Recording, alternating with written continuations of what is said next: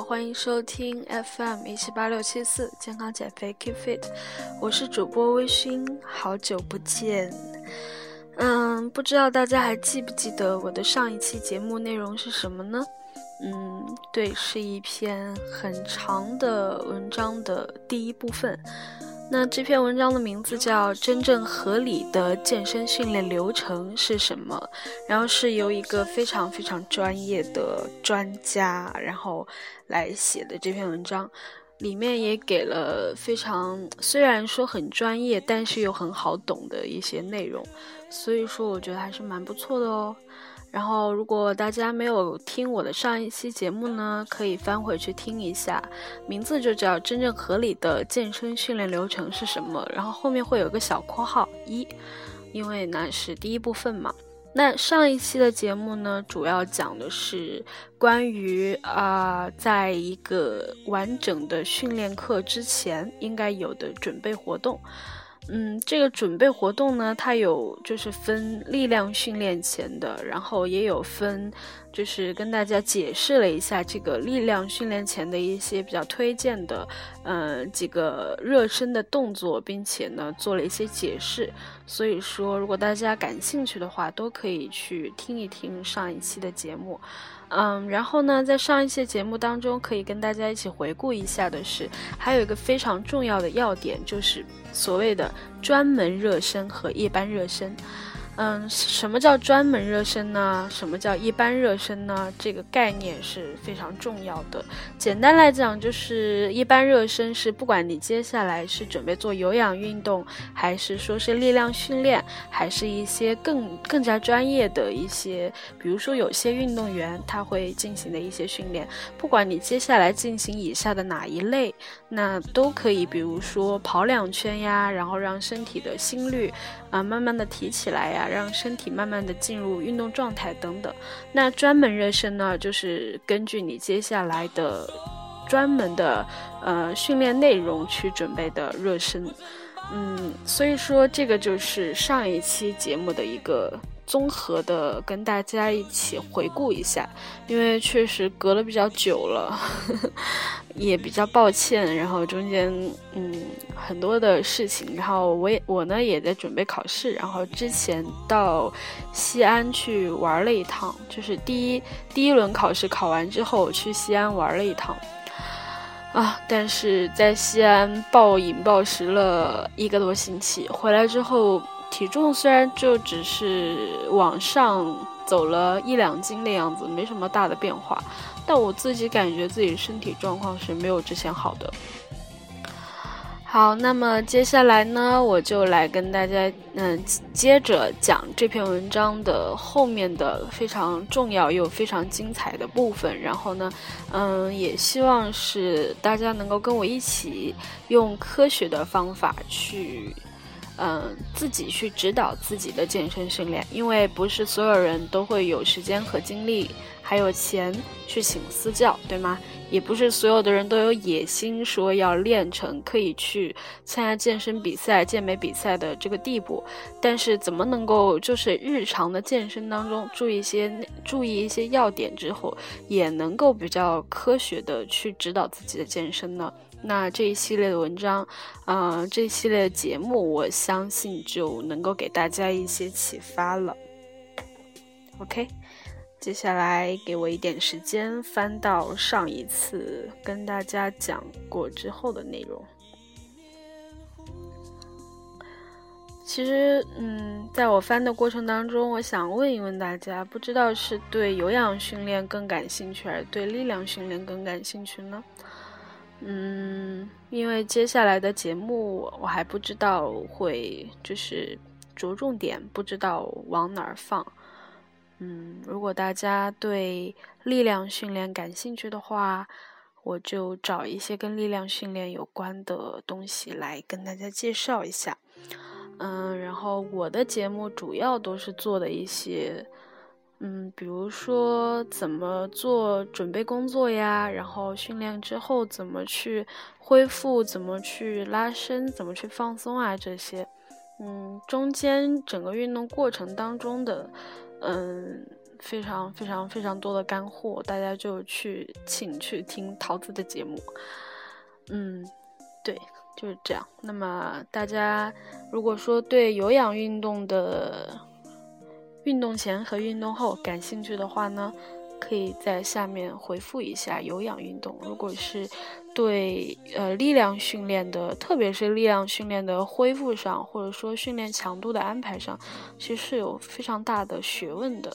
那如果你对力量训练的有关它的准备工作和之后的呃恢复，嗯比较感兴趣的话呢，就请在评论区回复力量训练。讲了这么多，我看一看。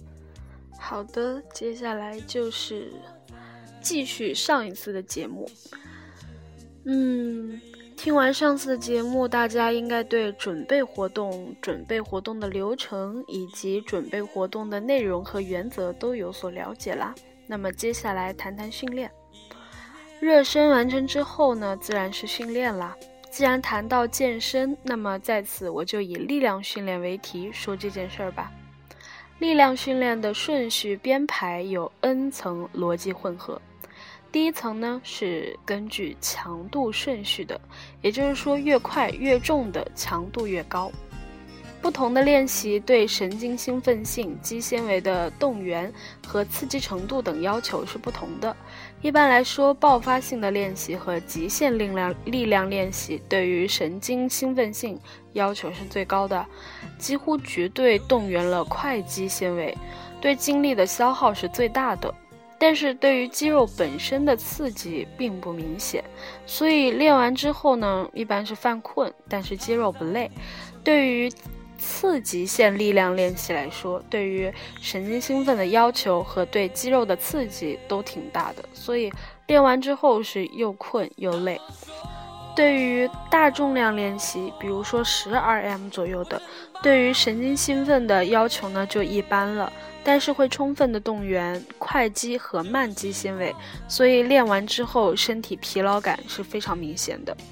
所以，根据上面的这种情况，比较合理的训练安排，应该是以爆发性快速力量训练为首，然后呢是极限力量训练、次极限力量训练、大重量力量训练、力量耐力训练等这么个从从重到轻、从快到慢的顺序。那么这里面还提到了挺多的专有名词，那微醺帮大家总结一下，总结一下呢，我觉得它的意思就是。嗯，从强度高到强度低依次去做，因为我们平时去练的话，也不太会，呃，练到太多的这里所谓的极限力量训练和次极限力量训练。大部分普通人想要就是，嗯，瘦身啦，然后塑形啊，然后稍微的让自己健康一点的话，嗯，可能就做不到那么。那么高强度，而且像那样高强度的一些训练，最好还是有教练在旁边的，会比较安全。那嗯，对于我们的启发来说呢，就是比如说你平时。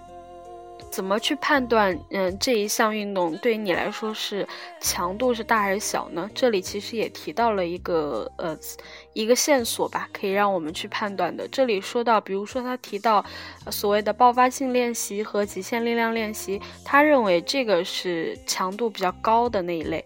那么我们看看他所说到的是什么呢？练完之后会犯困，但是肌肉不累。所以说，嗯，如果你练完了这个之后会觉得很困啊，很没有精神，那这样的话，可能对于你来说这是比较，呃，强度比较高的一种一种一种训练了。包括后面还有一些，嗯，就是身体疲劳感，那就是有可能练完之后就有点感觉自己像肌无力一样，就是觉得肌肉使不上力啊。这都是有可能的。那像这种，总之就是一切给你一种讯号，让你觉得很累，然后身体啊，就是好像练过了这种感觉。越重的这种项目就应该去放在前面去练，然后把一种就是可能自己练了之后，就是心率稍稍的提高了一点，然后微微出一点汗，觉得练的比较舒服的，像这种呢，就可以放在后面收尾。对于我们来说，嗯。这样的一个关于力量训练的启发就是这样的。好，然后我们回到文章当中，第二层呢是关于动作选择的顺序。一般来说，力量训练会先练复合性多环节参与的动作，后练习孤立刺激的动作。这个很好理解，像高翻、深蹲、硬拉这种全身性参与的动作，自然是需要较高的注意力去控制动作的，而且它会均匀发展所涉及的所有肌肉，不偏不倚。整体协调流程，所以要先做，然后再用孤立练习，针对薄弱环节重点补差。那如果反过来，先练孤立动作会怎样呢？想想看吧。拿硬拉为例，臀大肌是硬拉的核心动力肌群，同样，臀推这个练习对于臀大肌的刺激又集中又孤立。如果先练习臀推，那把臀大肌练累了，再做硬拉，那。拉不起来多重不说，还特别容易弯腰驼背等，产生一些带持之类的错误，而且竖脊肌和腘绳肌等都不能一起愉快的训练啦。等于说你用一个孤立的动作先刺激了一块肌肉，然后就废了整个身体在这一堂课章当中的收益。嗯，当然了，还有一种特殊的情况，就是用孤立练习预先激活某块肌肉，但是注意哦，前提是并不产生疲劳，所以呢，这应该算在前面之前的节目所讲的热身，而不是训练。第三层呢，是根据肌肉大小顺序，很多人都知道，力量训练要先练习大肌群，后练习小肌群。简单的解释一下。腰腹部深层的核心肌群，相对于臀部和腿部的肌群来说，那就是小肌群了。如果你先用各种核心训练把这些肌肉整疲劳了，然后去做深蹲发展下肢，你就会有一种摇摇欲坠的感觉，因为因为这个这个时候你的核心撑不住了，所以说深蹲训练的效果呢也就不会好，而且很容易受伤。道理就是这个样子。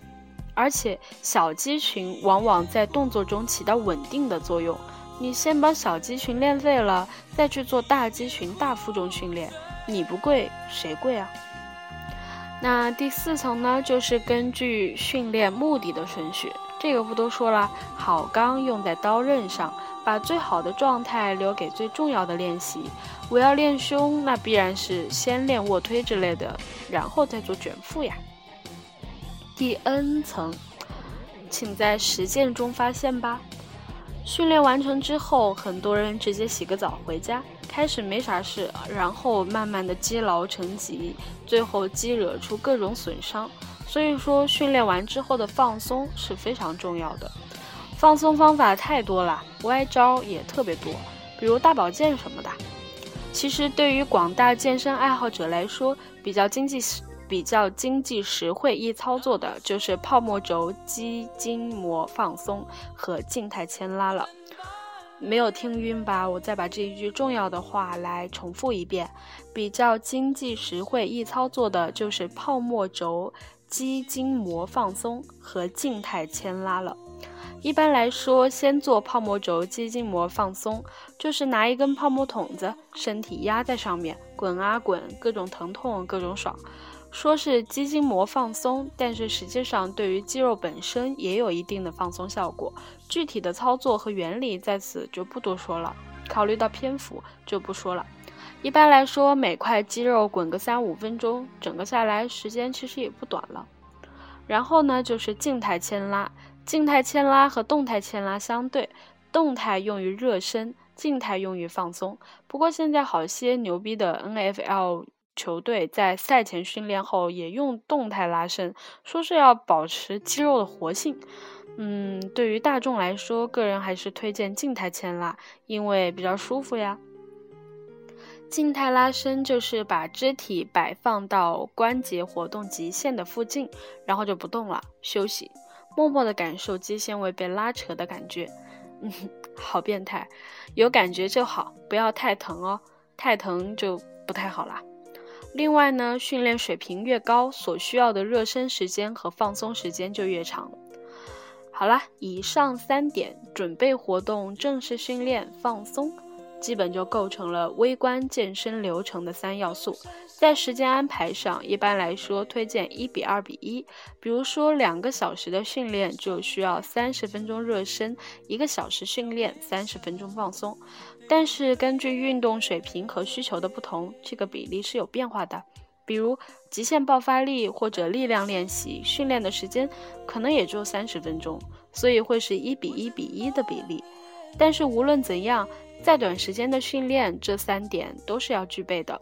比如说，三十分钟的训练，我也要热身十分钟，然后十分钟的 H I I T HIT，然后呢做十分钟的牵拉。当然这么做肯定放松不充分，所以晚上回去还得再补充。这些呢就是今天节目的全部内容了，就是在讲微观的。然后呢，上一次节目讲的是热身这一块儿，准备活动这一块儿。嗯，今天呢讲了正式训练和放松，这个就是微观健身流程的三要素了。然后这篇文章呢确实很长，后面其实还有关于宏观的一些东西。那所以说，我觉得嗯还是有必要跟大家分享一下的，讲了蛮多有意思的点，所以就留到下一次节目喽。嗯，希望大家要继续听我的节目，然后敬请期待下一期的宏观层面上的一些介绍吧。嗯，之所以没有把它直接砍掉，是因为因为前面其实已经很成体系了，但是我后面这一部分内容，我仍然觉得舍不得把它砍掉，确实写的很有，很很有值得我们学习的地方。OK，那就下次见喽！大家再听会儿歌吧。好轻柔的音乐，这好像一直以来都是我的风格。因为如果放太嗨的音乐，我会就跟着音乐去了，我就会有点语无伦次，不知道自己在说什么。嗯，还是继续听歌吧。下次见喽。